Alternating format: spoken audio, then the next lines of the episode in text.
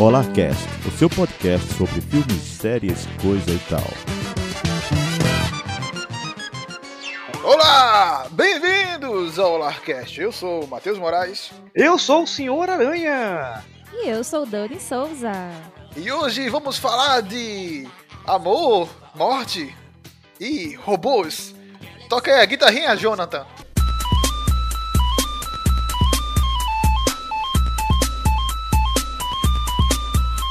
Quem é Jonathan? Da nova geração. Ah, meu Deus! Meu Deus, eu não acredito que tu resgatou isso. Gente, Essa veio voando! eu fiquei eu, eu voando aqui. Quem é Jonathan?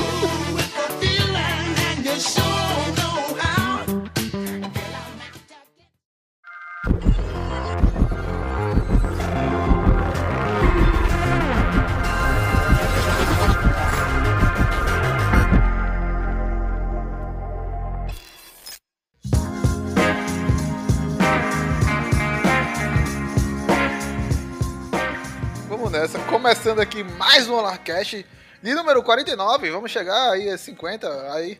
Já passamos a idade do aranha, não foi? Por, favor, finalmente, um pouco de respeito aos mais velhos.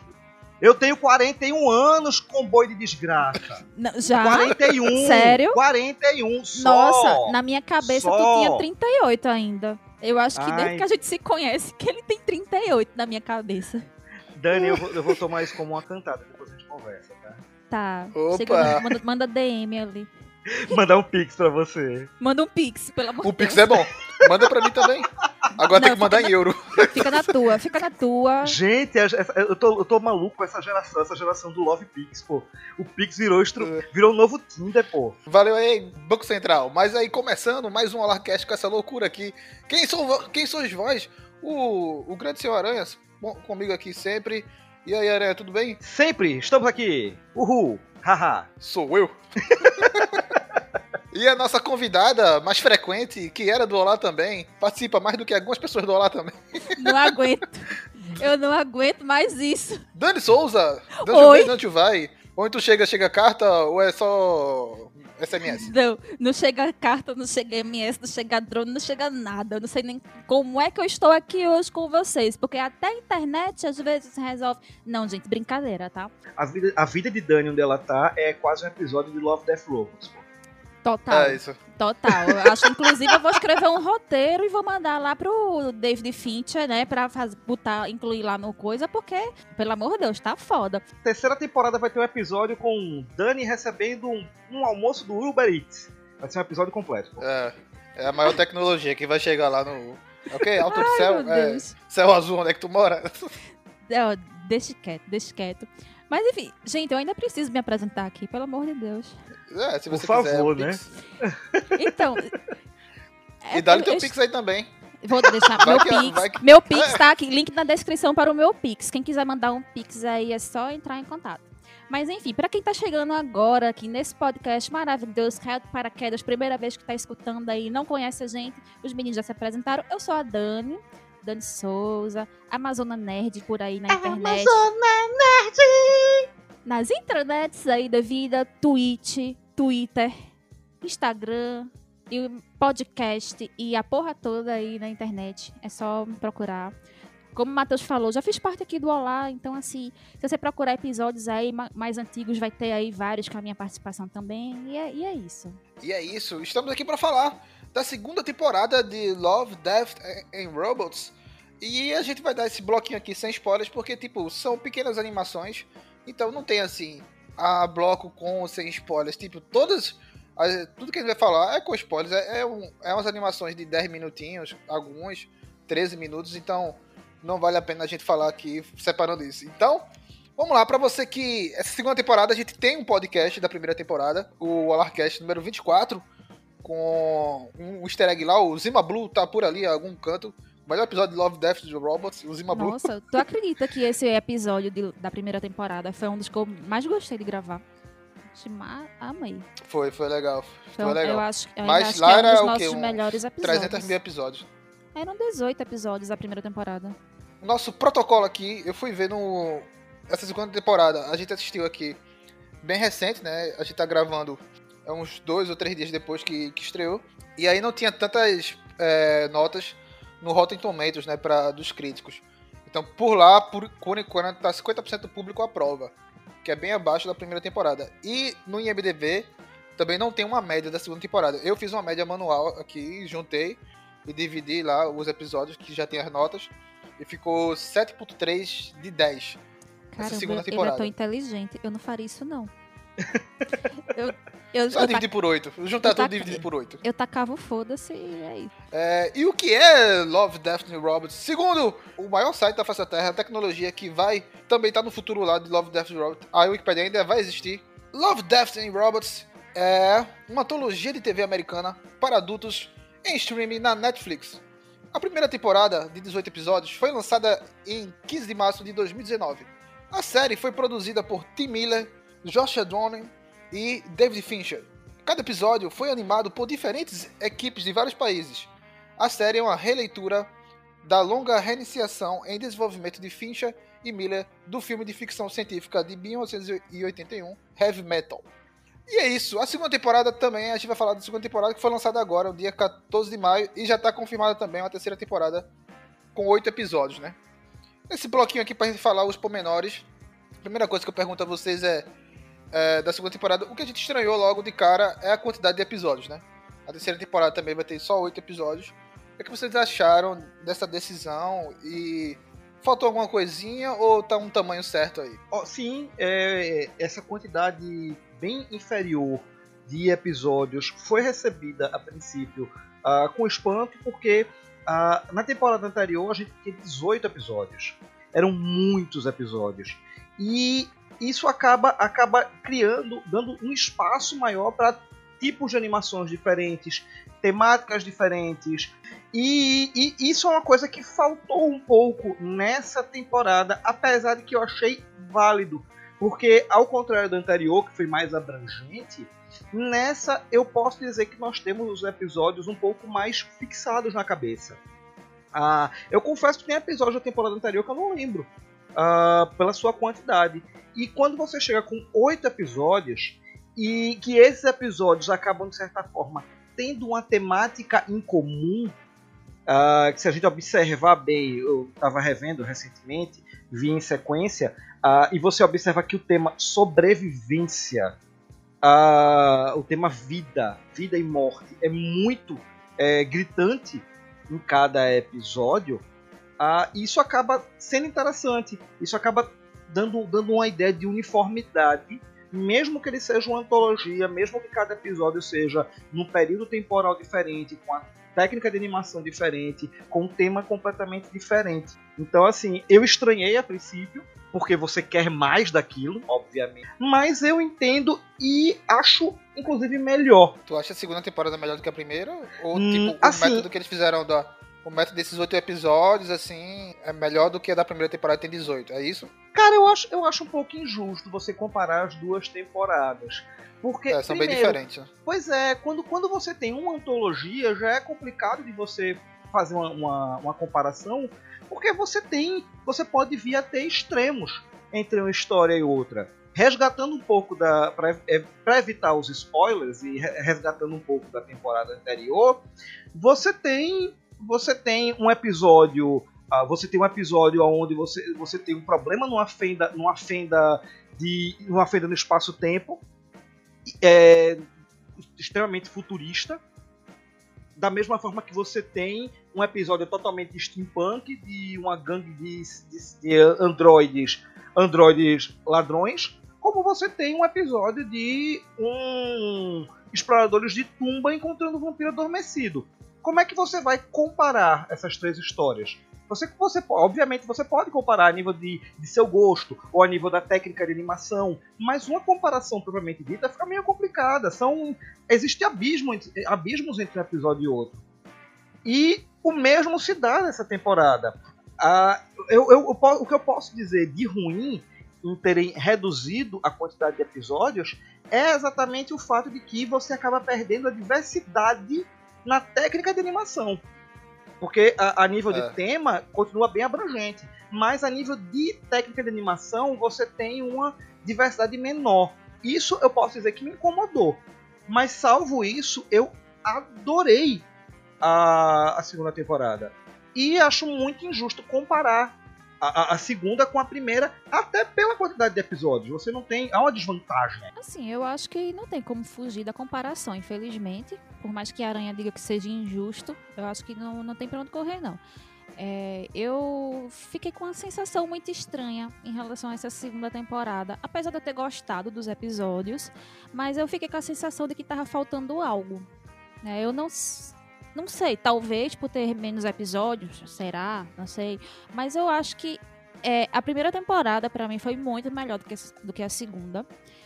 É, eu não sei, eu acho que a primeira temporada, ela tem, um, um, tem uma magia na primeira temporada. E eu não falo magia, assim, em questão de elementos mágicos, mas, tipo, é uma coisa, uma magia sensação. Disney. Não ou magia Netflix, não sei. Eu não sei, porque talvez. A magia pela... Netflix é meio bosta. Justamente, é aí que tá, justamente.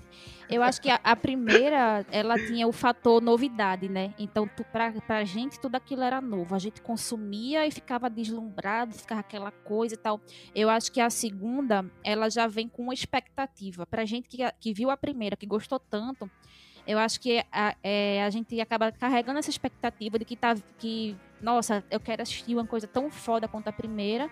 Eu, assim, apesar de eu ter gostado do que eu vi, eu fiquei com aquela sensação de, hum, eu acho que podia ter sido melhor. Eu acho que eu esperava mais coisa. Eu fiquei com aquela sensação é, que deixa... de que falta uma coisinha, né?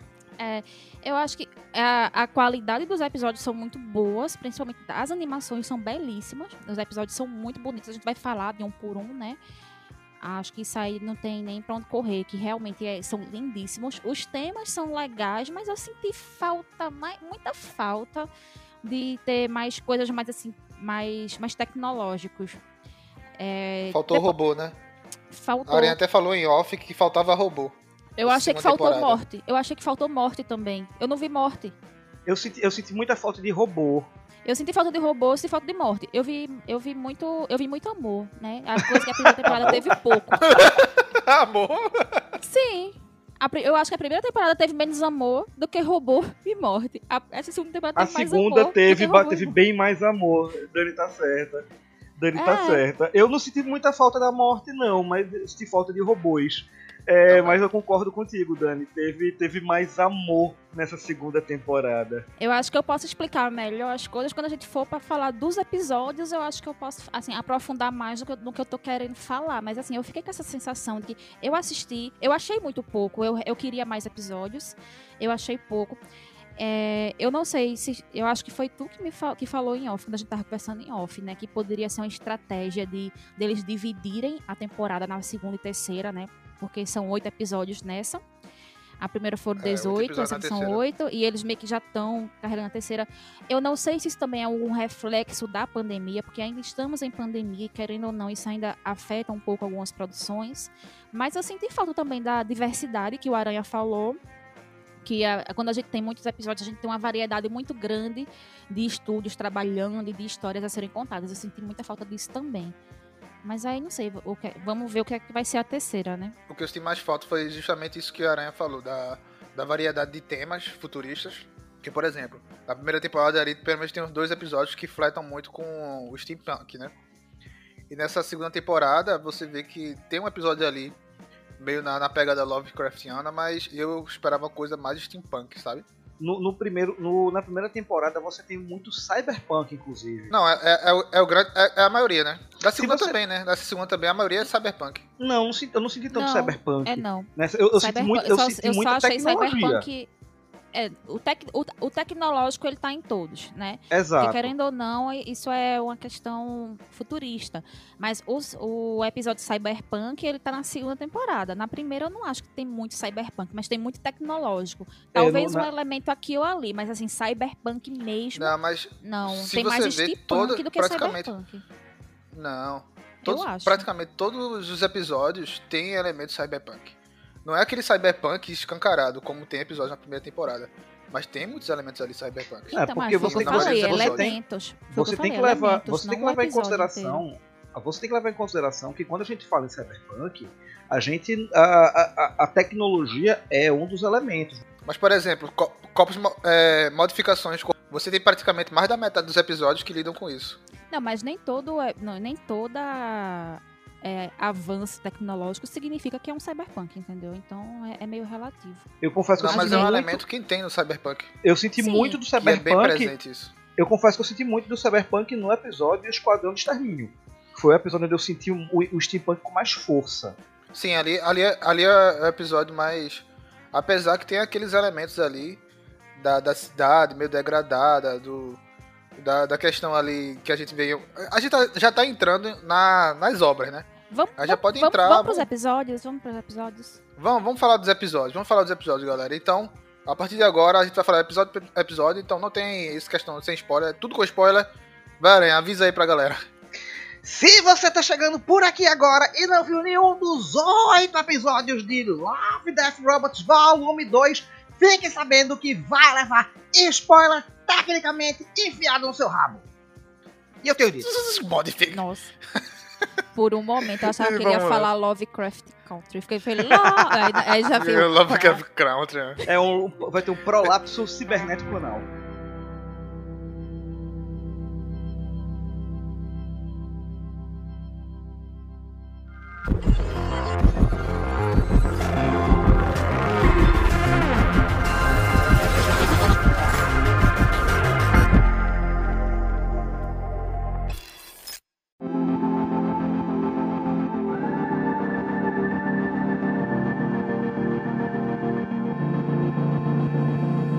Vamos lá, começando aqui pra gente falar de episódio por episódio, são oito episódios. E assim, a gente tava até discutindo em off a questão da, da ordem, né? Na primeira temporada tem tipo uma ordem, mas é meio que zoado ali quando você começa a assistir, tem uma ordem meio zoada. E nessa, na segunda temporada a ordem é importante, né? O Tim Miller, o Tim Miller declarou numa, numa entrevista recente que a ordem é, dos episódios elas possuem um, elas possuem uma lógica.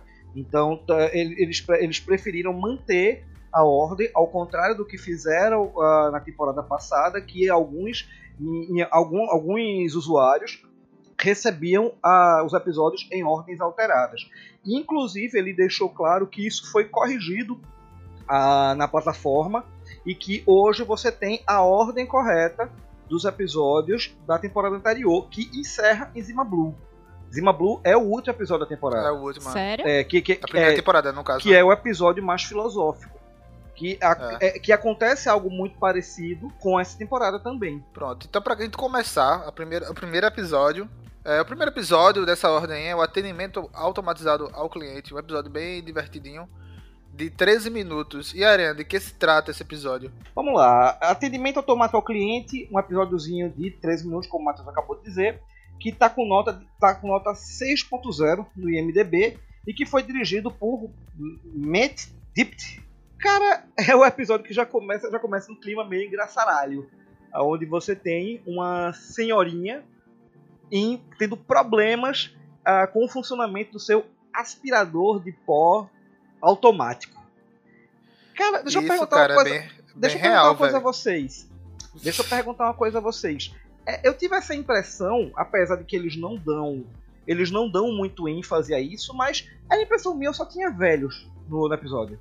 Sim, só tinha velhos. Só tinha gente Dá idosa. impressão não. É, é como se fosse um resort, um lugar pra pra os velhos lá.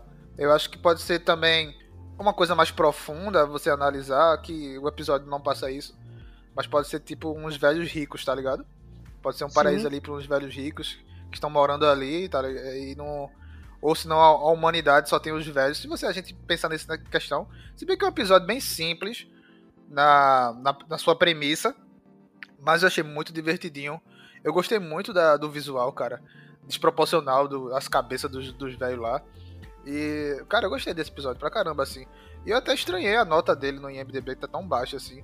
Porque eu considero um dos melhores episódios dessa segunda temporada, assim. Ele, ele se destoa muito dos outros episódios da segunda temporada. Não é? É, ele, acaba, ele acaba destoando, primeiro pelo, pelo fato de ele trazer essa pegada cômica. Que nessa temporada é um pouco mais escassa em relação à temporada anterior. Segundo, porque é, ele traz um design, um design diferente.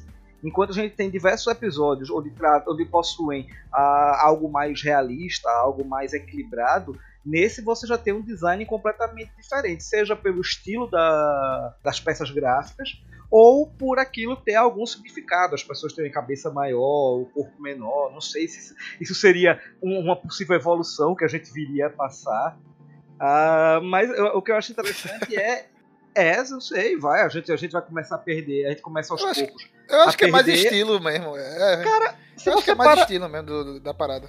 Se você para e pensa que a gente tá, no, a gente tá numa realidade aonde, onde nós não temos mais praticamente trabalho nenhum, você vê que ninguém ali tá fazendo absolutamente nada. Pessoa, as pessoas não fazem esforço é. nenhum. Isso acaba me remetendo um pouquinho a, ao clássico Wally, que nesse caso todo mundo fica gordo. Todo mundo fica gordinho. Nesse caso aqui, você é, é quando, quando se é fala véio. quando você fala em, em, deixar de utilizar um determinado membro do seu corpo, um determinado órgão, coisa assim, ele se atrofia. Então quem garante que, que aquelas pessoas tinham seu corpinho meio pequeno e Opa. a cabeça grande por conta disso? Por conta de que hoje elas não precisam fazer absolutamente mais nada, já que está tudo automatizado. O que, o que, o que eu acho legal nessa mistura de o Oli com brinquedo assassino, é, é, exatamente essa, essa crítica bem atual que a gente tem da dependência tecnológica. Ou quem nunca passou um tempo, um perrengue do caralho com um call center de alguma operadora, de algum serviço. Tempo de espera seis horas. Aí, tá, tá bom, beleza. Eu concordo, assim, quando tu fala que esse é um dos melhores episódios. Para mim foi. Tipo, o episódio de abertura né? Até quando eu terminei de assistir, eu até comentei, fiz, nossa, que inferno. Que eu fiquei com aquela, fiquei com aquela agonia assim, tipo, meu Deus, que inferno. E eu fiquei até com medo de comprar um aspirador de pó depois disso. não quero mais robô e é o sonho, né, aspirador. Né, agora... Né? Todo mundo quer um robô aspirador, tipo, Todo não... mundo quer esse, esse robozinho, né? O robô aspirador. Não aquele, né? Não aquele não, não, sinceramente. E eu acho que para mim... Ele é da Xiaomi. É, na, minha, assim, na minha mais humilde opinião, eu acho que esse é um dos episódios que mais traduz o que é Love, Death and Robots. E é isso, eu sinto falta Sim. disso no resto da temporada. Muito, Porque muito, muito. É, esse, é, esse é o episódio que remete ao espírito da primeira e o resto dos os outros episódios não trazem isso, não tem essa sensação, não tem essa questão de tipo. De ter um bom é, humor, é... de ter um sarcasmo, não, né? Não necessa... não, assim. Mas não é não, não, necessariamente a questão do bom humor e do sarcasmo, mas é assim, tipo, você ter a questão da a dependência das máquinas, você vê a revolta das máquinas, o quanto a inteligência artificial. É melhor que Black ela... Mirror. Coisa... É o Black Mirror verdadeiro. É o Black Mirror que a gente quer.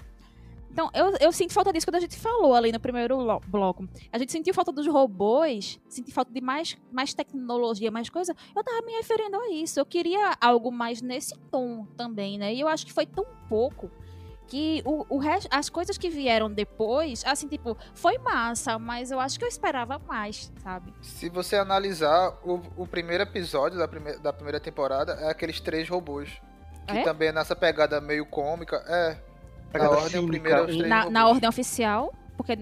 É, na ordem é, oficial. os três robôs. É. É, porque esse, o, esse humor, pra mim ele era o segundo. Pra mim ele era o segundo é. que eu assisti. Incrivelmente, Dani até falou uma coisa engraçada que a gente tava falando no primeiro bloco, que faltou robôs. E o episódio que tem mais robôs é o episódio mais cômico, que é o primeiro episódio. Que, que o robô, que é o tema principal ali, que é aquele aspirador de pó maligno do, do mal que dobra a roupa também. Eu achei tão engraçado aquela cena quando ela joga as roupas. É, dobra essa merda, não sei o quê. Ele começa, ele para tudo pra dobrar as roupas. Para tudo. Não, pra o, que de, o que me deixa muito assustado vendo um episódio como esse, a gente tava falando de comprar o aspirador, que é o sonho de consumo de todo mundo hoje em dia. Eu fico pensando ah. um pouquinho mais além, que é o seguinte, tá se tornando cada vez mais comum as casas automatizadas. E chega um determinado momento Nossa, que o é robô é toma conta da casa. É aquela coisa, a casa Westworld, é minha. temporada. Dolores fazendo a, a matança ali, do, matando o cara usando a, a casa, velho. É foda. É, chega, chega um determinado momento em que ela não é mais, ela não é mais simplesmente dependente do robô, ela é refém da tecnologia. Isso é muito punk, velho. E de certa forma a gente tá caminhando para isso, né? E não, é, de... e não é só na casa dela, né? Aquela cidadezinha todinha é dominada pelos robôs. Tipo, é revolta dos robôs, velho. Skynet aí total. Se mexeu é com assim, um, é tipo é motoboy, assim tá ligado? vai começar. Mexeu com um, mexeu com todos, velho. Estamos, estamos caminhando para um futuro Westworld. Agora, uma coisa que eu achei massa, né? aquele robozinho, ele me lembrou tanto Zima Blue. o, o, o, o Zima original. Não sei porquê, eu olhei pra ele e eu me lembrei do Zima. O limpador de Caralho. piscinas. O limpador de O piscina. limpador de piscinas, velho, que punk. Mas é isso, interessa- interessante, a gente vai partir pro próximo episódio, mas interessante que, tipo, uma coisa também que a gente tava discutindo sobre essas séries, né? Que discutem isso da sociedade futurista, bababá. Tipo, Love, Love Death Robots tem uma crítica agora mais atual do que o próprio Black Mirror. O Black Mirror virou, tipo, carne de vaca, né? Tipo, os primeiros episódios do Black Mirror meio que chocaram, aquelas coisas, mas não tem mais, mais nada que chocar, né? A sociedade já tá meio que chocante na parada, né? Mas vamos lá pro segundo, segundo episódio? Segundo episódio é Gelo. É um episódiozinho aí de 13 minutinhos também, uma animação bem diferentona aí, Aranha. De que se trata esse episódio? Gelo, episódiozinho de 3 minutos com nota 6.3 no IMDB, dirigido por Robert Valley, que é o diretor de Zima Blue, episódio, o episódio de fechamento anterior. Ah, e uma, uma, coisa interessante em relação a esse diretor é que ele também foi o diretor do primeiro episódio de Invencível. Ah, sem falar legal. Sem falar da equipe de animação, que é a mesma equipe de animação de, dos clipes de Gorilas, né? Qualquer semelhança Hum, não é, É, bem coincidência. Eu vi alguns comentários, porque assim, eu uso um aplicativo, né, de, série, de séries pra marcar os episódios assistidos. Aí eu vi os comentários, algumas pessoas comentaram isso, que lembrou muito de Gorillaz. Agora, realmente, é, eu lembrei também, achei bem parecido com o episódio de Ziman Blue, assim, a questão do, do estilo. Eu não sabia É o- que era é o mesmo diretor. Não. Bom saber. É o mesmo diretor. É bom É o mesmo saber. diretor, é a mesma equipe de animação. É, e aqui nós temos ah, uma colônia em algum planeta desconhecido, uma colônia, uma colônia num planeta glacial, onde nós temos uma família que debate a, uma- a questão de preconceitos por conta de humanos modificados. Afinal de contas, um de seus filhos é completamente natural e com isso ele sofre preconceito das pessoas desta colônia. Eu confesso que não é um dos episódios preferidos meu, mas eu assisti pela segunda vez e eu entendi melhor. E assim, o visual eu gosto, é um visual bem, bem diferentão e tal. É um dos meus E visuais favoritos. É, lembra muito o Zima Blue, como tu falasse agora. E eu não tinha essa sacada que era a mesma, a mesma galera que, que fazia os clipes do Gorillaz, é total ali, né? Você relacionando isso aí. Agora, a, a questão que eu tive em relação a isso, o visual, ok. Mas a questão é da premissa do episódio, porque a primeira vez eu assisti rápido, não entendi. de- Eu achei curtinho demais. Acho que acabou assim, eu pensei que ia ter um desfecho maior, grandioso e tal. Mas no final eu entendi, não sei se vocês entenderam isso. Que o, o boyzinho lá que pulava, que era modificado, que era o irmão do, O irmão do doidão dele. lá. É. Meio que não, não se machucou de fato e fez aquilo ali pra o irmão dele se sentir meio que importante, inserido no meio da parada. Sim, Essa foi a, a mensagem que eu, que eu saquei no final, né? mas Porque é no isso final mesmo. ele tá meio carregando. É isso mesmo, né? É, Porque eu só saquei isso, tipo. E eu fiquei assim, ah, é isso a mensagem? Eu pensei que ia ser uma coisa maior, mas tudo bem. E Não, mas eu- tá aí, isso também é uma das coisas que eu senti muito falta na temporada em geral, é a questão do desfecho. Porque a maioria das peças do- dos episódios ficou com essa sensação, assim, termina e você tipo, fica tipo, hum, tipo, ah, será? É, Será? Não, não é muito claro. Né? Mas isso aí que você falou é, de fato, é sim, ele, ele não se machuca, ou pelo menos se ele se machucou, não foi na- nada muito sério, mas para o irmão dele ter o destaque ali, né? Porque o, a questão, quando ele se coloca em risco ali, o irmão dele não- meio que não tem alternativa a não ser, tipo, dar o seu máximo pra conseguir correr ali, pegar ele e se salvar, entendeu? Então, assim, é, é meio arriscado o que ele faz, mas é pra o irmão dele se sentir aceito, valorizado, essas coisas, sabe? É muito comum a gente ver isso em obras de anime, em, em várias outras coisas. Não, não me surpreendeu, mas ao mesmo tempo eu senti falta de ter um desfecho ali, uma coisa assim, tipo, hum.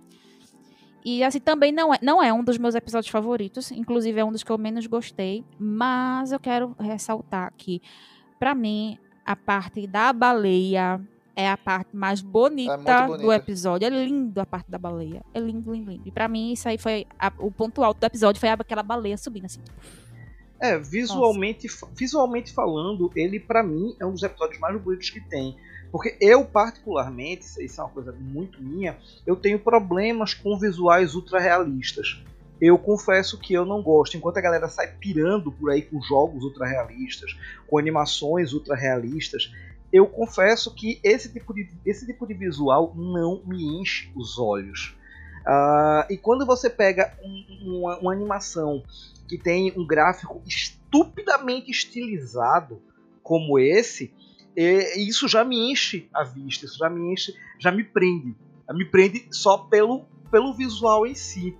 De fato, ele é o que menos traz um, um elemento de história, ele traz muito mais conceito ele traz uma questão de conceito muito mais forte, essa questão do, do, do homem tecnológico, seja em que, que, planeta foi isso, que eles não indicam, eles só indicam que não é a Terra, eles repetem mais é de uma vez. Eles, é.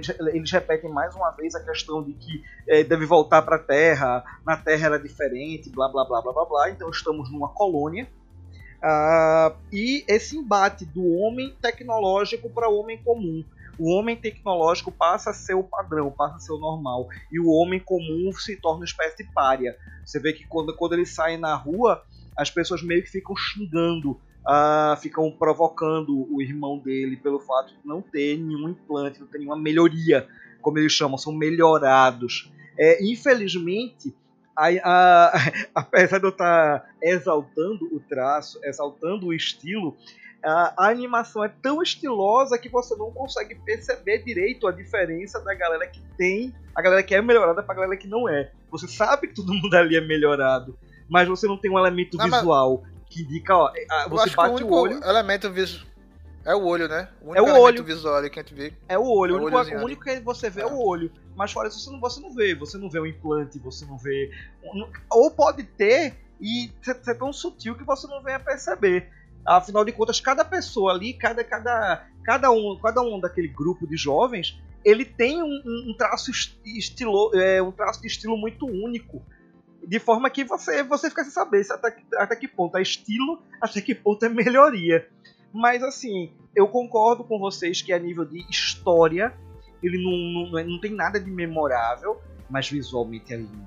É, ele se destaca no meio dessa segunda temporada justamente pelo visual, né? Porque essa segunda temporada você tem ali metade da, da temporada, quatro episódios são ultra realistas, né? E, e, ele é tipo o diferentão da, da, da, segunda temporada, né? Acho que tem uma variação bem maior na primeira. Por isso que ele se destaca. Mas é, isso aí. Episódio legal tal, com essas referências. Mais uma coisa para falar? Ou só tem uma pergunta para vocês? A gente começou a falar de modificações no corpo, né? E aí, qual modificação você faria no seu corpo? Não sei. Eu, eu, não, eu, assim, no momento eu não penso em fazer modificação nenhuma. É Sabe quando a gente pensando assim, tipo, em harmonização facial, cirurgia plástica e tal, eu nunca pensei em fazer isso. Então, assim, Meu irmão, já por... existe, né? É, já é. existem modificações visíveis. Já existe, é, modific... já existe Mas é quando a gente vai para a questão é. de implantes tecnológicos, eu também não, assim, é, não, não, cheguei a pensar nesse nível, sabe? Se eu não pensei no básico, que é o que tá mais assim na cara da gente, eu também não cheguei a pensar no mais extravagante ainda não. No futuro, o nosso, o nosso padrão de beleza vai ser todo mundo com a cara igual ao da máscara de The Purge. Nossa, com a harmonização facial. Depois, mas tudo bem. E eu odeio, e eu odeio a harmonização facial. Nossa, a, não, acho que só quem faz é quem gosta, porque pensa num troço feio. O povo tá pagando para ficar mais feio. É, tem, só tem uns que, que dão certo. Acrebiano, só, só, só acrebiano. Que deu certo. É, só acrebiano é. que deu certo. O pior é que existe uma grande possibilidade de que isso vire padrão de beleza. Se você pegar o histórico da, da, da nossa sociedade, existe uma possibilidade. Mas enfim, vamos, vamos embora.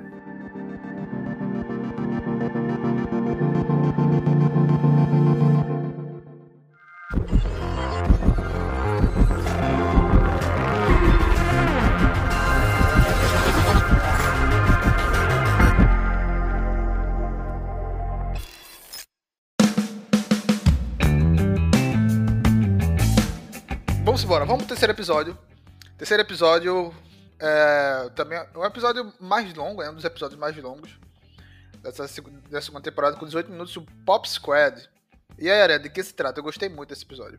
É, o, o Esquadrão de Extermínio, um episódio de 18 minutos, que está com nota 8.2 no IMDB, e que é dirigido por uma mulher, é dirigido por Jennifer Yu Nilsson, que é diretora de Entre Tantas Produções diretora de Kung Fu Panda 2. É um episódio que conta uma mostra uma sociedade numa, numa distopia, num futuro próximo, onde eles conceitualmente é, descobrem a forma de serem imortais, viverem para sempre, em contrapartida a não terem filhos, onde essa realidade ter filhos, procriar é considerado um crime.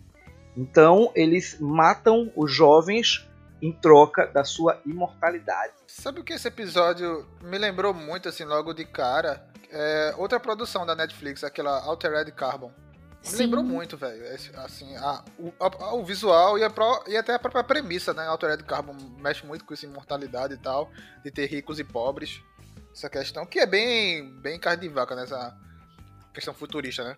Não, então, quando a gente tava falando no começo ali do primeiro bloco, que a gente discutiu muito a questão de cyberpunk, é cyberpunk não é, e aí foi o que eu tava falando. Esse é o episódio que é 100% cyberpunk, por isso que você remete a outras obras Sim. como Carbono Alterado e tantas outras coisas, porque tem todos os elementos, todos os elementos, enquanto a gente tiver assim, para um episódio que tem um ou dois elementos de cyberpunk, nesse episódio tá todos os elementos estão ali. Esse é cyberpunk. é. Esse é full cyberpunk. Aí tem a questão do. Ah, tem uma tecnologia ali topíssima, né? Onde todo mundo quer aquilo a todo custo, que é a imortalidade, a custo de alguma outra coisa, que é o extermínio dos jovens. Tem uma questão ditatorial ali, que é o extermínio da, do- das crianças, né? Que, que não, pode, não pode ter, a questão da, da natalidade, que tem que controlar e tudo mais. Tem a questão do high e do low. Tá tudo ali, tá tudo ali. Então, assim, esse pra mim foi o melhor episódio. Assim, eu não sei se eu posso dizer que foi o melhor, mas assim, não, tá no meu top 3 também. Eu daria uma nota máxima pra ele. Mas como eu não dou nota máxima pra nada, eu vou deixar um 9.8 pra ele. Já tô adiantando minha nota. Mas assim, é o que eu mais gostei, assim, porque traz essas questões de reflexão, cara. Quando você para pra pensar ali no, no pano de fundo daquilo, né? Quando você entra ali no, no, no personagem, que é o cara, o, o, o policial, quando ele vai tenta, assim, pegando aquela sensibilidade, que ele vai atrás da mulher, aquela conversa que ele tem com a mãe da criança, né? Que a menina diz assim, ah, eu já vivi por 200 anos e tal, e agora, agora com, a- com ela, com a criança, no caso, tudo pra mim é novidade, cara, a- aquilo pra mim foi, tipo, foi no coração, sabe? Tipo, porra, velho, isso é, é foda.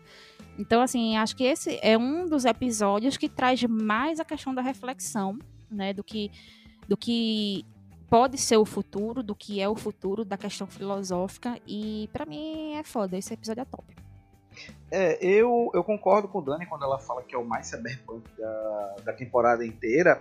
Ele tem, de fato, todos os elementos, a questão das corporações, a questão da segregação da, da, das classes sociais, a, você tem a questão de modificações corporais, etc. e tal.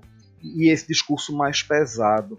Eu gosto muito desse clima, esse clima meio Blade Runner, esse clima meio Altered Carbon, esse clima meio Seven. Ah, não sei, é- eu, eu acho muito, muito interessante essa coisa toda. Ah, e a, a jornada desse personagem principal, desse policial, é muito interessante porque você, você acompanha ele nos dois mundos. No mundo sob nuvens e no, e o, o mundo sobre nuvens. Que é exatamente as nuvens, elas servem meio como um divisor das classes sociais. Você vê lá embaixo toda aquela destruição, toda aquela ruína, e as pessoas vivendo naquela ruína. A, e a galera que vive acima, que é exatamente a galera imortal, aquela coisa toda. É, o, que é, o que eu acho interessante é uma analogia que você pode fazer no que diz respeito à, à renovação celular que eles fazem. Você vê que enquanto ele está atormentado, ele está trazendo o tormento de ter matado a criança, e quantas crianças ele já não deve ter matado, é, em contrapartida, a, a companheira dele, uma cantora, uma cantora de, de música, de música lírica, uma cantora de ópera, a, você vê a, a disparidade entre os dois. E quando ela vai lá fazer a renovação celular dela, que as rugas vão desaparecendo, é, dá a É. impressão que, que a cada momento em que ela rejuvenesce, cada vez que ela rejuvenesce, provavelmente todos ali, cada vez que eles renovam as células deles, eles acabam talvez se tornando um pouco menos humano, talvez se afastando um pouquinho mais desses sentimentos que, que, que a galera tenha. Inclusive, é como a mãe, a mãe que encontra ele no final, fala, né? É, é, é, você, você sente. Você sente, ela, ela comenta isso quando vê ele sorrir. Eu entendi também, Aranha, porque ali ele tem uma conversinha com a, a, a namorada dele, que ela diz que ele meio que deixou, né, de fazer o tratamento. Então ele meio que tá sentindo as coisas porque ele meio que deixou. Não sei se vocês entenderam isso. Que ele meio que abdicou do, de fazer o tratamento. Ele, ele tem, ela tem esse papozinho assim no começo. Eu não entendi, não, isso aí não. É, eu assisti duas Não. vezes, aí É eu eu entendi não- na, na Eu segunda não peguei vez. esse detalhe. Que ele tinha deixado o tratamento, é por isso que acho que ele tava começando a sentir esses sentimentos que ele não tinha, né? assim, é, em relação, em relação a, a essa coisa toda, eu o, onde, onde- o que me mais me pontua e o que mais me, me tocou nesse episódio a, foi exatamente a, foi exatamente o final. O final do episódio que acabou me tocando muito porque a, eu não sei até que ponto você- a coisa vai nessa linha que tu puxou, Matheus, da questão dele, dele deixar de fazer o tratamento e comece e, e recobrando e recobrando a, a humanidade dele. Mas ah, quando você chega no final, que ele já tá naquele. Ele, ele já tá ficando seco. Você percebe que ele tá ficando seco. Ele vai ficando amargurado, ele vai ficando triste. E quando você chega no final, que ele olha para o. que ele olha para o céu e começa a chover, é, ele dá um sorriso antes, Runner. antes de morrer. ah, se você observar, o céu tá abrindo o céu tá abrindo para ele. E a, tá, tá chovendo, mas a nuvem ela tá, ela, tá, ela tá se afastando e tá se abrindo. Você tem exatamente a quebra dessa separação. Ele tá perdendo essa separação. Não tem mais a divisão da, da parte de cima e da parte de baixo. Porque as nuvens que são exatamente que separam um mundo e outro estão se afastando. Eu achei isso tão poético, tão lírico, que Cara, assim, que foda. tornou Eu lindo o episódio, eu, não, velho. eu não tinha associado a isso, não. Eu não Agora achei mais é. foda ainda. É lindo, é lindo. Agora, agora eu dou E 10. sem falar- Agora eu dou 10. Era 9.8, agora é 10. Pronto. Não, e outra coisa pra gente finalizar e pontuar esse episódio é a questão do visual, né? É o primeiro episódio aí realista e, tipo, é ultra realista. É tudo muito bem feito esse episódio.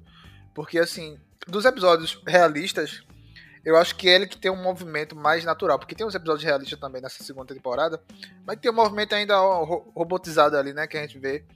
E esse episódio, achei, tipo, é um super jogo bem feito, tá ligado? Dava pra fazer um jogo daquele ali, muito massa. Era um Cyberpunk que daria certo. né? Quarto episódio. Eu tô esperando o Matheus falar desse Né? episódio desde ontem. Ele não falou nada. Ah, eu não falei nada. Tu sabe que eu vou falar desse episódio porque tem um elemento lá. que Justamente. É isso, é isso que eu estou esperando você Ah. falar. Pois é. Eu sei que ele não escuta esse podcast, então eu posso falar. Mas, vamos lá.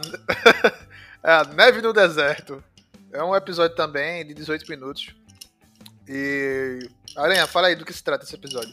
É, Snow no Deserto, episódio de 18 minutos, com nota 8.1 de 10 na, no IMDB. Esse foi dirigido por uma galera. Ah, nos créditos da, da, da direção nós temos Dominic Boyden, Leon Bettler, Remy Kozara e Maxime Loret, que, que são exatamente a galera responsável pelo maravilhoso Além da Fenda de Áquila do- da primeira temporada. Foi dessa mesma galera. Pô, Caramba. meu irmão, aqu- aquele episódio é muito bom. Acho que por isso que eu gostei tanto dele. Eles também são responsáveis por diversas cutscenes de grandes jogos, incluindo o novo God of War do PS4. Ah, ou seja, é uma galera que visualmente manda muito bem. Esse episódio é lindo demais. E Muito aqui bom. nós temos a história do Snow, um albino ah, vivendo numa, é, numa vivendo num mundo árido e escasso e tendo sua cabeça prêmio por conta de uma capacidade especial de regeneração que ele possui. Eu não sei Matheus, porquê, tá mas rindo, esse né? episódio.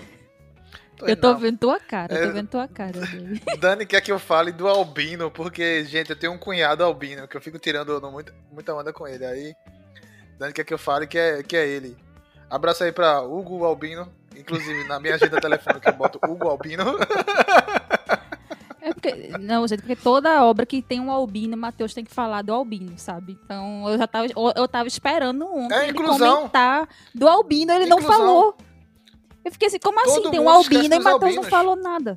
É, todo mundo esquece dos albinos. E quando tem uma obra que um albino é protagonista, a gente tem que falar, velho.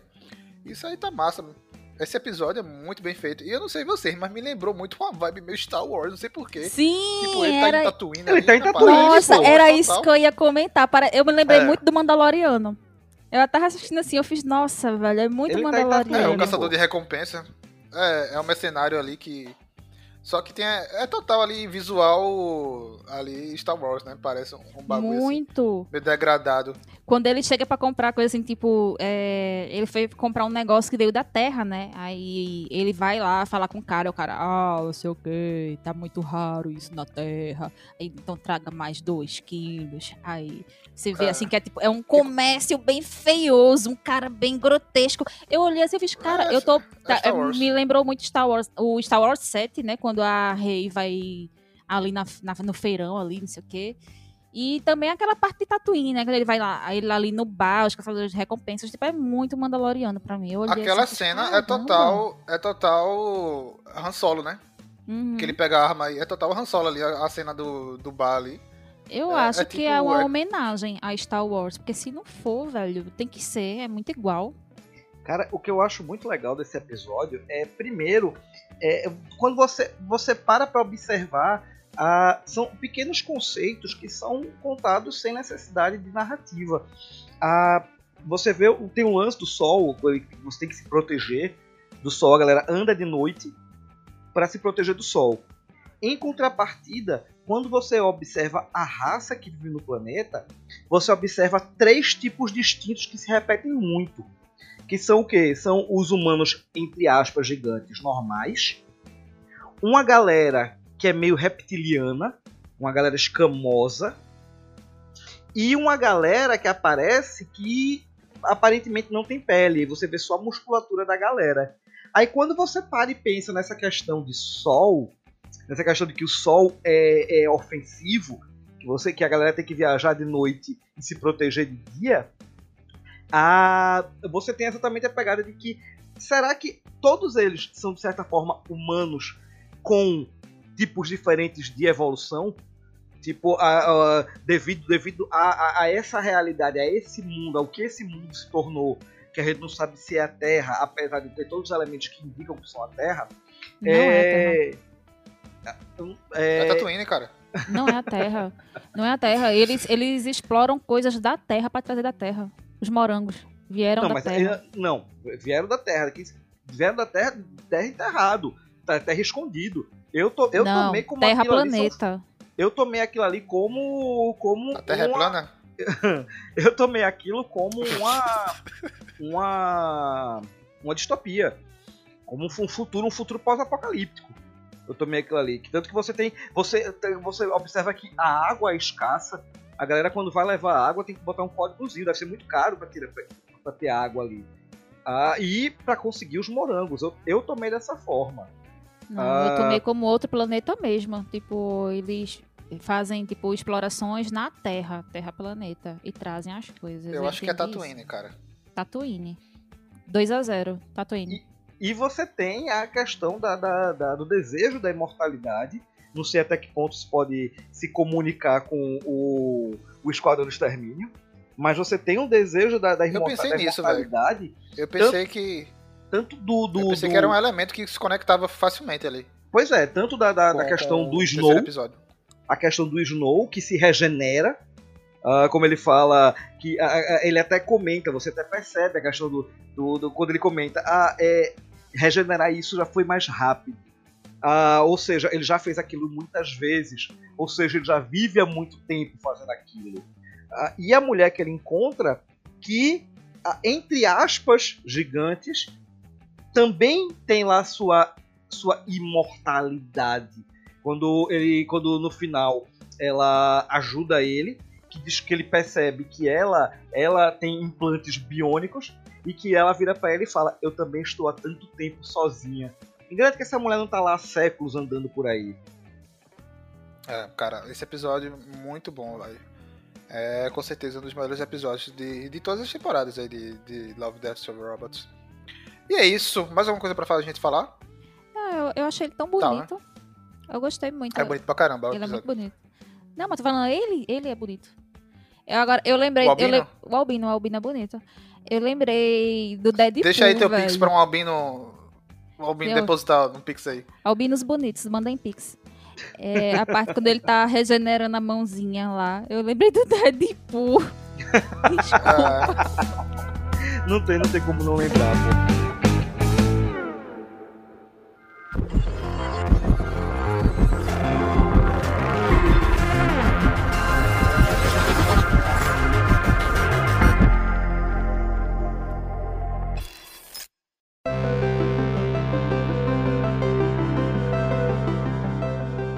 É isso, vamos pro próximo episódio.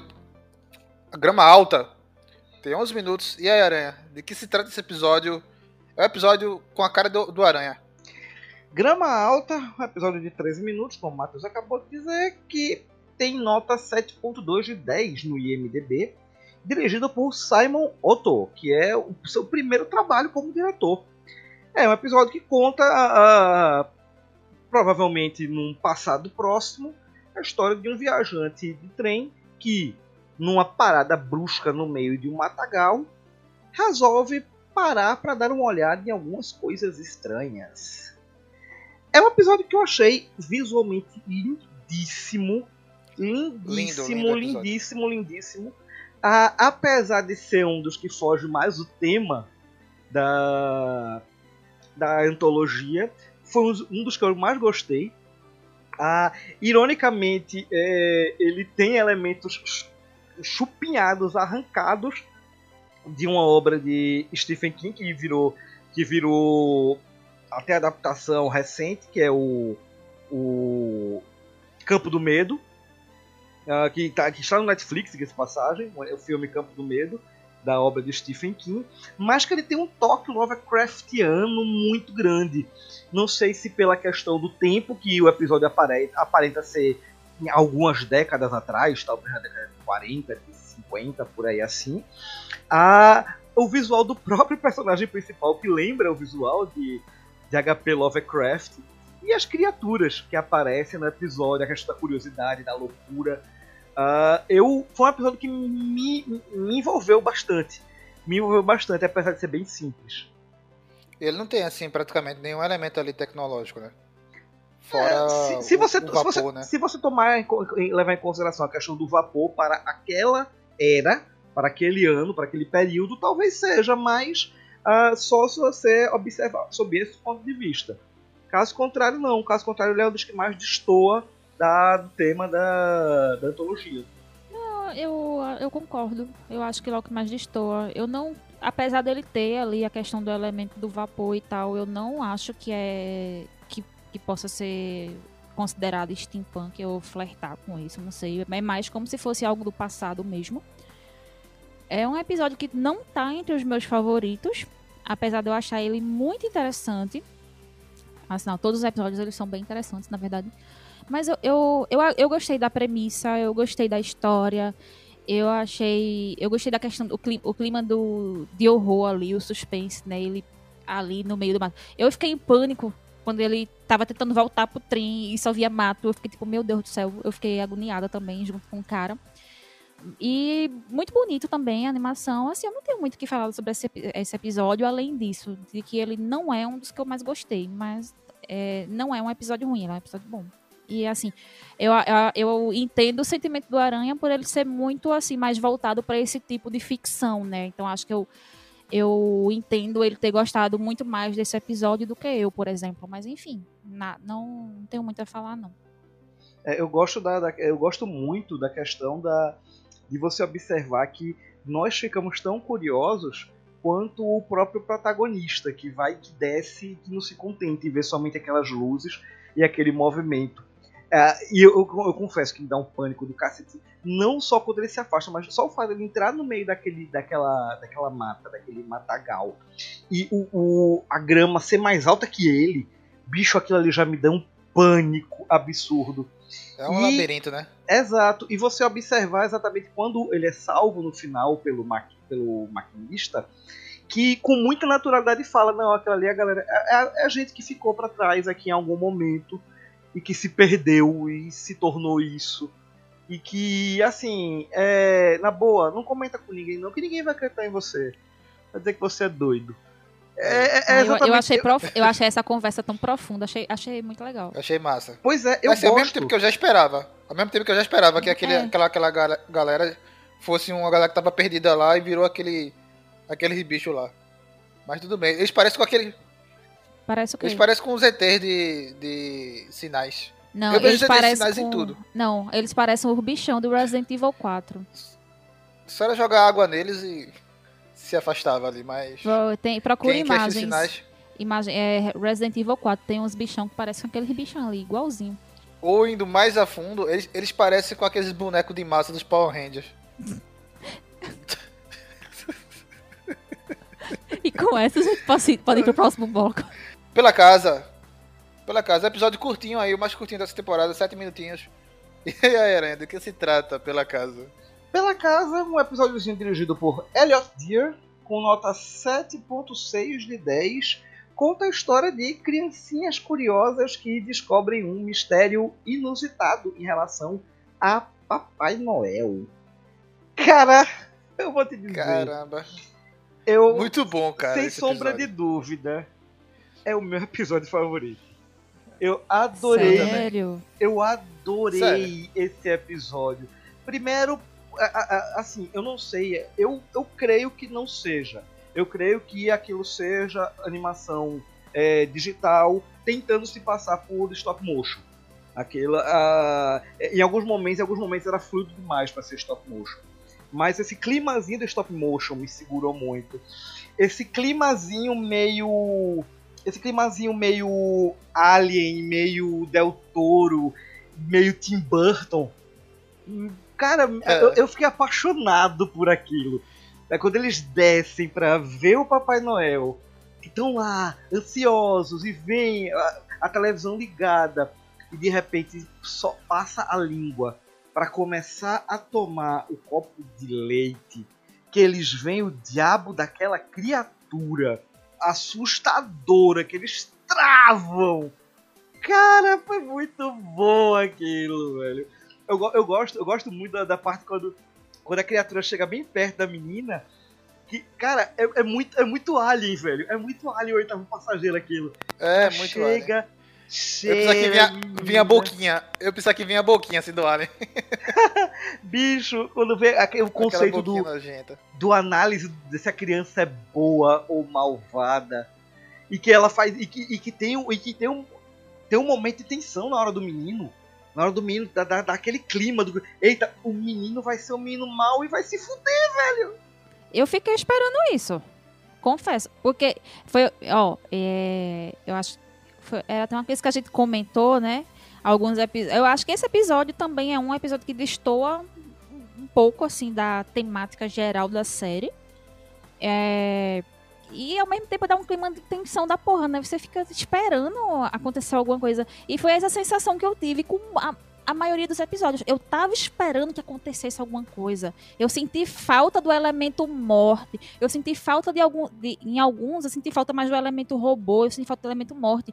Eu fiquei esperando acontecer alguma coisa. Eu fiquei assim, tipo, velho, é, eu, é, eu achei muito tenso, né? Eu achei, tipo, muito bizarro. Eu fiz um negócio grotesco. É porque eu também não sou muito fã de Alien, dessas coisas. Aí eu, tipo, acho, acho muito, fico, fico muito assim. É, o que eu acho interessante dessa, desse episódio é o diálogo final da menininha com o irmão dela. Que eu acho que fechou a pauta tá ligado, do episódio. Dizendo assim, se isso foi bom, somos garotos, somos pessoas boas, imagina quem foi mal, o que é que acontece. né eu Então, gosto muito fica- disso que fica no ar É, fica no ar, mesmo. velho. Muito legal. É, eu fiquei É. tensa. Eu fiquei muito tensa. Eu terminei o Mas essa, episódio. essa é a intenção do comentei- episódio. Não, É. eu acho que eu comentei contigo, não foi? Eu fiz, que episódio da... Que porra é isso? Tipo, é, sabe, uma coisa que interessa é o easter egg. Eu não sei se vocês perceberam. Eu só percebi porque eu vi comentários sobre isso. É que o presente que o menino ganha, o trenzinho do presente, é o trem do episódio anterior, do episódio da grama. ai que legal não Ah. duvido não duvido Easter egg. não E duvido pode ser não o duvido. trem, e pode ser o trem. Aí eu já tô falsando, mas pode ser. Que não aparece o, o trem do episódio 3, lá do negócio de extermínio, que a, a mulher vai comprar lá o trenzinho pra filha dele, dela. Naquela loja. Vocês lembram? Naquela aquela loja, loja é um aquela loja é um easter egg também, de outra episódio. Aquela loja é ele, ele aparece. Ele aparece, ele aparece em dois episódios, de fato.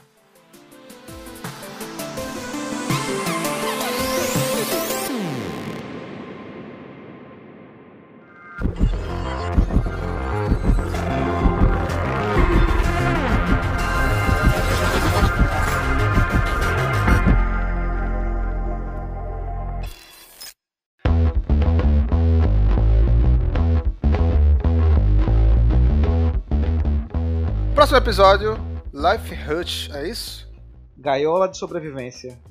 É. E aí, Aranha, esse episódio aí, do que se trata? É, a Gaiola de Sobrevivência é um episódio de 14 minutinhos com nota 6,9 de 10, dirigido por Alex Beats, que faz parte do departamento de animação de Deadpool. Ah, um episódio que mostra um tripulante de uma nave cai num planeta ermo e fica refém da tecnologia que deveria o auxiliar.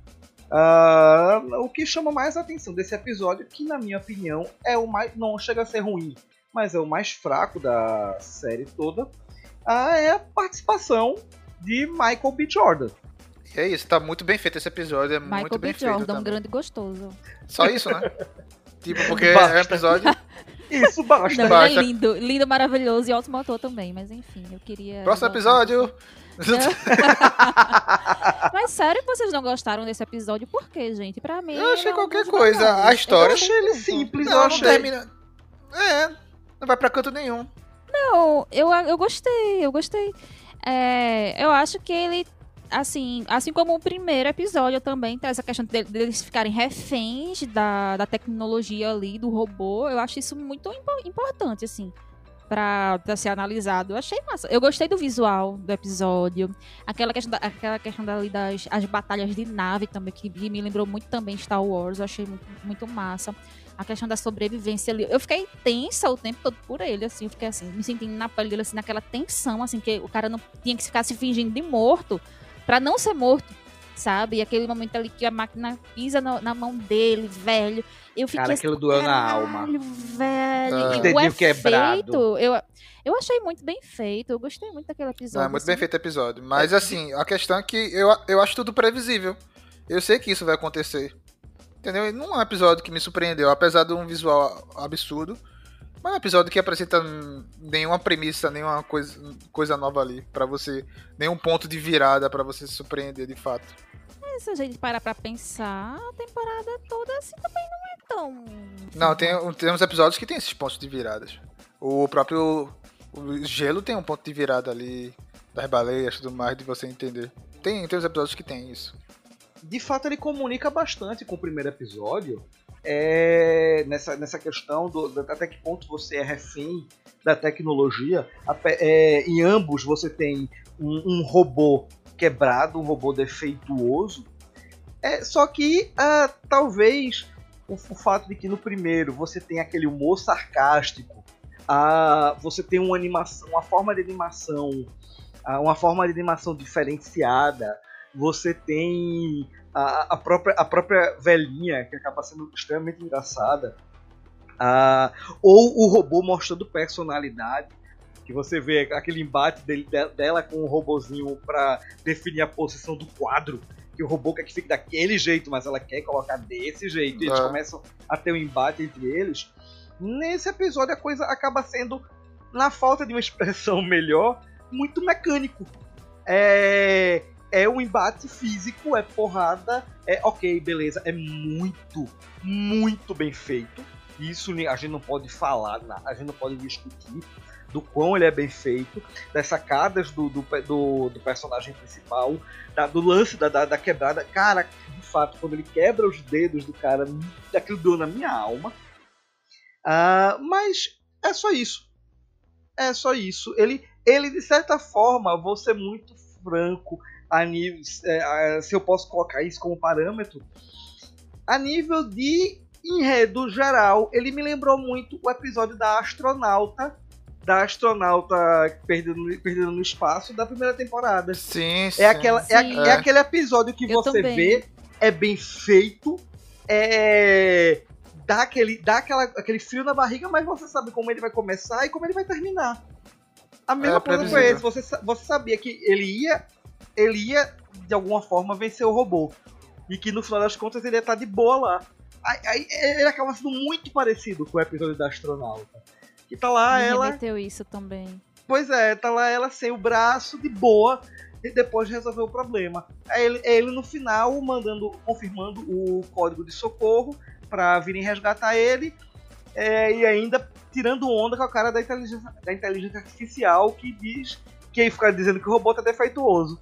Ah, não brinca. Ah, não fode. É. É. Aí eu, eu tive muito disso. É como eu falei, não é ruim. Não é um episódio ruim. Mas hum, nem de longe foi o que eu gostei mais. É. É isso, né, galera? Eu também já emiti aqui minha opinião. Vamos pro último episódio. Mais alguma coisa pra acrescentar? Não, eu fiquei. ti- Tinha momentos que eu ficava me perguntando se era animação mesmo ou não. É, não, é muito bem feito achei, achei muito né? bem feito. Porque quando a gente lembra na, na temporada passada, teve um episódio que teve a participação da Ramona Flowers, né? Eu esqueci o nome dela. Que é o é da, Mary, da Mary geladeira, né? Elizabeth. É, o da geladeira. Tiveram, É. tiveram participações de atores reais. E tinha alguns momentos, assim, alguns episódios, que a animação era tão perfeita que às vezes gerava dúvida, assim, tipo, pô, isso é real ou não? Não, E é o isso rosto a gente- dele tá perfeito, velho.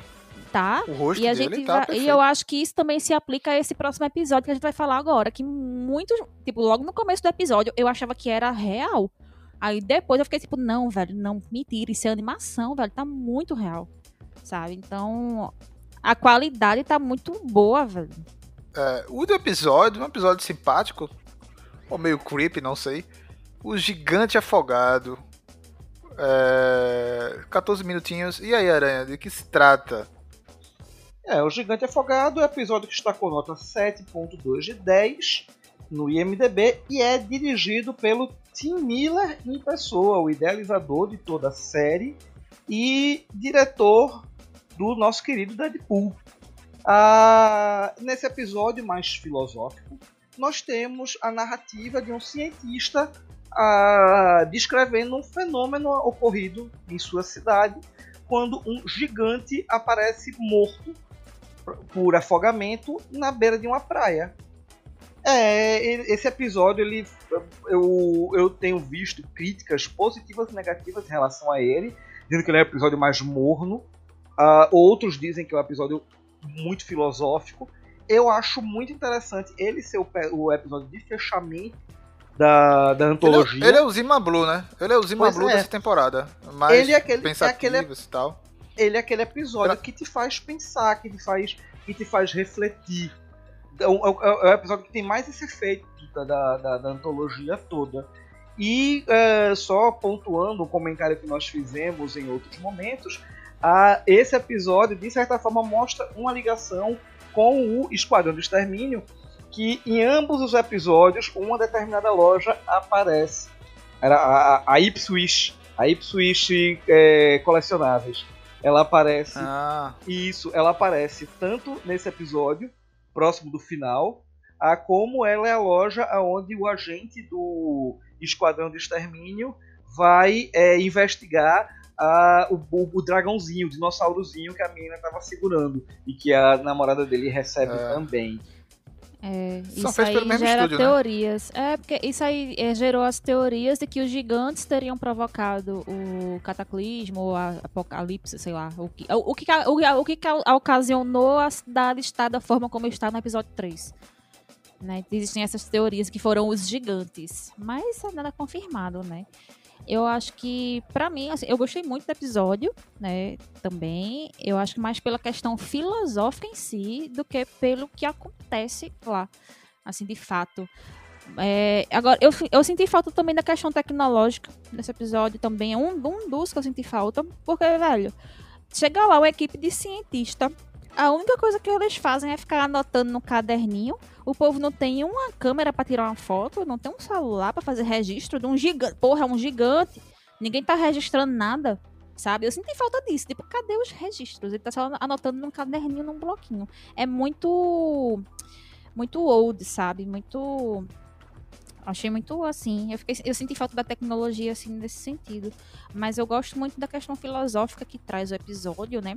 Inclusive, eu vi muitas pessoas, assim, os comentários que eu vi eram pessoas que estavam comparando, assim, não comparando, mas dizendo que na verdade não seria um gigante e sim uma baleia, e que na visão do cientista seriam, ele estava comparando com um gigante. Então o gigante seria a visão do cientista, mas que na verdade seria uma, era uma baleia. E por isso que as pessoas estavam indo para cima daquele jeito e tal, não sei o que, não, não chocava né? O fato de ser um gigante ali não chocava tanto as pessoas. Porque, na verdade, seria uma baleia e que quem estava tendo a visão do gigante seria o cientista. Eu não sei se isso é verdade, tá? Isso foi só um comentário que eu li. Faz sentido? Faz, mas eu não, não acho que seja. Fa- faz sentido, Mas até porque. Aí, É, é, isso aí que tu falando faz sentido, até porque se fosse um gigante de fato, acho que teria muito mais mídia, teria um negócio muito mais. É, é Um só uma impacto, cidade né? pequenininha ali. que- É, eles teriam um impacto ali maior, sei lá, deixaram o negócio. E quando mostra a rola do gigante lá, rola, rola, rola, Ele rola, rola, fala- rola, rola, rola, rola. rola, esperando. tem que ter eu- a rola. outra vez que eu fiquei esperando o Matheus comentar alguma coisa. Claro que eu tenho que comentar. Não comentou o elemento olar do episódio. O Matheus não comentou. Matheus, pior, o tá que eu fiquei- Com você. Que eu fiquei vendo o episódio o tempo todo dizendo, quando é que vai mostrar a rola? Quando é que vai mostrar a rola dele? É, porque aparece é no começo, né? assim. É, No começo, quando mostra o, só, os não, aparece só os elementos pentelhos, né? episódio, aparece como se fosse um monumento de Brennan, né? Aparece uma rola assim. né? Aí eu fiz, ó, vai Não. aparecer uma rola em algum momento. Não, quando ele fala que a rola dele tá no circo de exposição, eles falam assim que é, eles classificaram como se fosse uma rola de baleia. De baleia. Aí tem essa Exatamente. sacada, velho. Pode ter essa sacada Olha- aí também. que Pode ser uma olha, baleia de eu- fato. eu acredito, eu acredito que essa, essa versão que Dani tá falando, ela faz todo o sentido. Inclusive levando em consideração que o cara é um cientista, porque ah, se você observa, se você puxa para a questão mais filosófica, esse é o, é o episódio onde o tema principal é a vida e a morte. Você tem a questão de como a morte é encarada, como, como, ah, como ah, nós encaramos a morte de forma cínica. E- se, se de fato aquilo foi uma baleia, ah, você vê que ah, o, o cientista está enxergando como uma vida que se perdeu. Ele está enxergando como um gigante. E até que ponto existe respeito pela, por aquela vida? Pelo legado daquela vida. Ah, é uma baleia? Ok, é um ser imenso que está encalhado na beira da praia e que morreu. E que as pessoas estão lá, estão subindo, estão pulando, estão depredando. E no que, a, no que aquilo começou a ser retirado aos poucos da praia, é, as pessoas começaram a guardar pedaços. E que no começo é algo muito interessante, mas que depois as pessoas vão perdendo o interesse aos poucos. E que se torna algo irrelevante. A vida se torna algo irrelevante. Até que ponto, até que ponto a gente não olha para tantas e tantas e tantas outras vidas como, a- como a gente tava, como aquilo, como aquela baleia estava sendo encarada, ou como aquele gigante estava sendo encarado. O cientista estava enxergando aquilo como uma vida. O cientista estava se enxergando ali. O cientista estava vendo um ser humano gigante de carne e osso ali que merecia respeito. Tanto que você observa que ele ele respeita aquele corpo. Ele analisa, ele visualiza, ele demora a ter contato ele se permite subir muito tempo depois. Inclusive ele fala, ele, ele, ele sempre declara um gran, uma grande questão de respeito. Aí a gente para e observa hoje, hoje em dia, até é, é, quanto a gente banaliza a morte quando não é algo que nos atinge. A, a gente está tendo essa pandemia mundial, a gente está tendo uma crise de Israel, de Israel e a Palestina. Quantas e quantas pessoas estão morrendo? A- a- só que no nosso país a gente tem quase meio milhão de mortos, que hoje só são números. Para muita gente só são números. Mas que por trás desses números a gente tem histórias, a gente tem uma vida que foi perdida, a gente tem um legado. E ali, ali tem basicamente a mesma coisa, ali tem uma vida. Uma vida que se foi e que, e que as pessoas tornaram simplesmente uma atração. As pessoas tornaram, as pessoas tornaram, transformaram em souvenir. As pessoas transformaram em entretenimento. É só mais um, é só mais algo que as pessoas estão contemplando, mas a vida não está sendo contemplada. Eu fiquei esperando o gigante acordar, velho. Qualquer momento ali e tem alguma confusão. É, mas tudo bem. Eu, eu aceitei a. Vocês ficaram não esperando que ele acordasse e começasse a dar É, porrada na galera? então, então, é aquela, aquela questão que eu já falei, tipo, várias vezes aqui. Eu sempre tava esperando que acontecesse alguma coisa. Alguma merda? Né? Então, É. Mas eu aceitei. Eu entendi, eu entendi o propósito do episódio. é. Ele levantar e fazer uma coisa, eu confesso que não. Mas eu, tava, eu confesso que eu tava esperando, em algum momento, antes de começar a desmembrar ele, obviamente, em algum momento ele simplesmente sumir. É, a galera, um belo dia, chegar lá e ele não tá mais. Somente. Mas eu é esperei porque. que aparecesse outro. eu, Talvez eu- um outro gigante aparecesse ali. Se Não aparecesse sei. outro, ia ser Ataque do dos Titãs. Mas assim, aí eu já. começaria um anime. Cara, olha a conexão aí do anime. É, mas assim, eu já, eu já tava. Eu já tava com essa pegada da, da questão do valor da vida, muito pelo discurso do cientista, e agora com essa tua indagação, Dani, é, a coisa ficou muito clara pra mim em relação a essa questão da observação da vida. Ah, o que tornou o episódio mais bonito ainda, na minha opinião.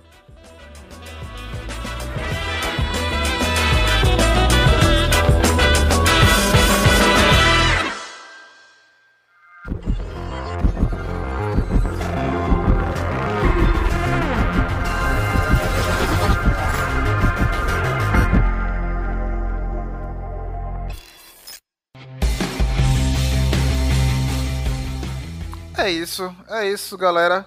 Estamos aqui no finalzinho e pra finalizar o nosso topzera. Topzera mais simples, como são vários episódios diferentes entre si, uma antologia. Quero saber de você, a gente soltou aqui no meio do, do episódio o que seria o melhor, o pior, essas coisas. Mas o que seria o melhor episódio pro- de vocês e por quê?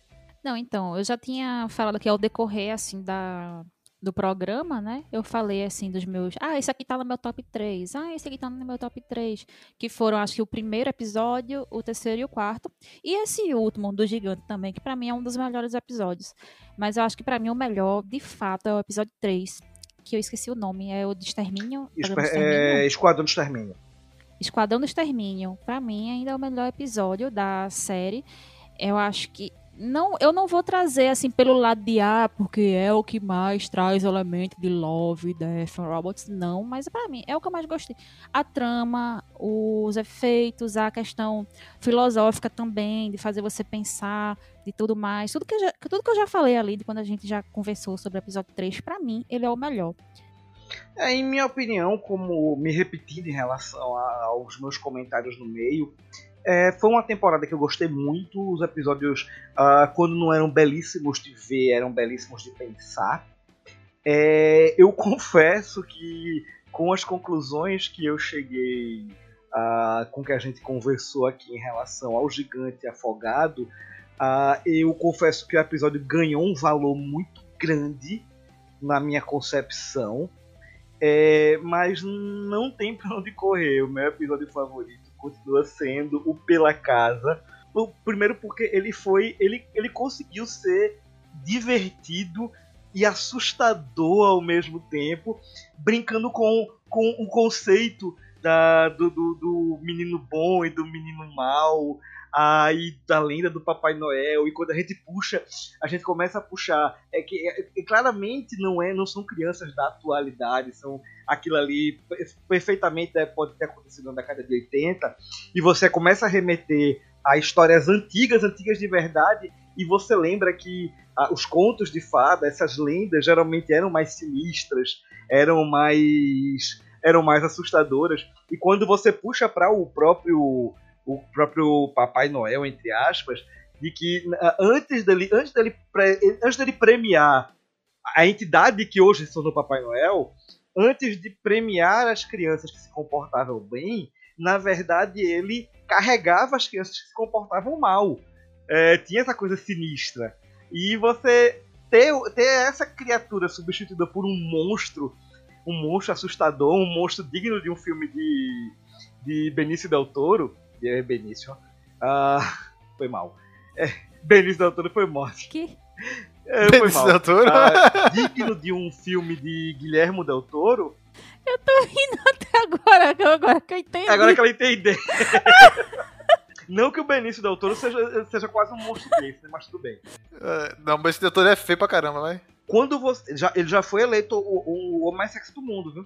É, é igual a- o, o aquele Javier lá, Bardem. o quadradão, qual é o nome dele? Que também a galera acha que ele é muito Sim, sexy. mas O Javier Bardem. Vamos lá. É tipo, É- a galera é um quadro de Picasso e. Quando você tem um monstro é como bonito, mas aquele, tudo bem. um monstro digno de um filme de Guilherme Del Toro, com aquelas mãozinhas na, na, na frente dos olhos, lembrando muito que me remeteu pra caralho o Labirinto do Fauno, vindo dizer se a criança era boazinha ou não, e cuspindo o presente. Cara, aquilo foi genial! Não, e tentando falar, né? Eu Uma coisa demais bem de tentando falar. gutural. Você foi bom, né? Ele Uma coisa bem gutural. Um Cara, negócio- aquilo foi Gore. sensacional. Fa- Ok. Faltou, faltou um robôs. monstro bizarro tentando ser faltou fofo. amor ou não, faltou monstro, eh, faltou morte, mas porra, velho, que episódio do caralho, foi o meu favorito, sem sombra de dúvida. É uma série muito massa, cara. Eu também concordo contigo, Aranha. Melhor episódio pra mim pela casa, por todos esses elementos que tu falasse. E a menção rosa também concordo, pra mim, assim, eu fico dividido, que é o terceiro episódio, né? Do, do esquadrão aí, pá. Cara, muito massa. Muito bom esse episódio também. Foi ali que tem uns elementos ali fortes ali de, de, de Love, Death and Robots. E como tu falaste também, Dani trouxe esse ponto aí da, da questão da, da, da observação da baleia, do gigante afogado. Pra mim o episódio ganhou uns pontos. Era um episódio bom, eu considerava, tá? mas com, com essa observação achei muito massa. Mais um Olarcast pra conta. Temos um podcast, senhor Aranha? Temos um podcast antológico! Temos um podcast, Dani Souza. Temos um podcast. É isso, um podcast robótico com mortes e amor. É, mais uma vez aí, também vou deixar aqui no link, link da descrição da primeira temporada que a gente cita várias vezes nesse, nesse podcast. Gostei demais de gravar mais uma produção aí Netflix boa, né? Que as produções Netflix são mais ou menos Esquadrão Trovão, uf, tudo bem. Mas somos o, somos o Olá para Todos. E antes de finalizar aqui, quero que vocês façam o seu jabá. É, Dani, diz aí Oi. onde te encontra, de onde tu vem, de onde tu vai. Vocês podem encontrar aqui em Camaragibe, se vocês quiserem, mas enfim. É É, muito longe. Quem tá longe aqui é tu, cacete. Mas enfim, eu sou a Dani, né? Como vocês já sabem. Eu estou em todas as redes sociais como Amazona Nerd, no Instagram, no Twitter. Eu também faço lives na Twitch, tá? Gameplays de jogos retrôs. É, podcast também tá aí disponível em todas as plataformas. É só procurar Amazona Nerd. E é isso. Aí vocês podem me seguir nas redes sociais para trocar ideia. Porque eu não falo só sobre eu aviso os dias que eu vou fazer live também, mas eu não falo só sobre isso. Às vezes eu po- cos- posto conteúdos, às vezes falo coisas mais pessoais mesmo, mas enfim, eu sou uma pessoa acessível, então é só chegar e trocar ideia que eu tô por lá. É isso. Valeu, Dani. E aí, Aranha? Vocês, como bem já sabem, podem me encontrar por aí falando asneiras internet afora com o arroba sr underline aranha. É isso, sou Matheus Moraes, estou no Twitter como Matheus Moraes e aqui o Olá para Todos em todas as redes sociais como um arroba Olá para Todos. Lembrando, Olá com R. Mais um episódio, valeu galera, até a próxima e tchau! Tchau. Now I got it booming, now I got it booming. The way that I be moving, boy, I can't be human. Ay, think she wanted Gucci, but I bought a Louis. Asked her why she picky when this bitch is choosing. Now I got it booming, now I got it booming. Now I got it booming, now I got it booming. Can't be human. Still riding with the squad, hanging out the window screaming, the other side. Esse podcast é uma produção Olar Podcasts.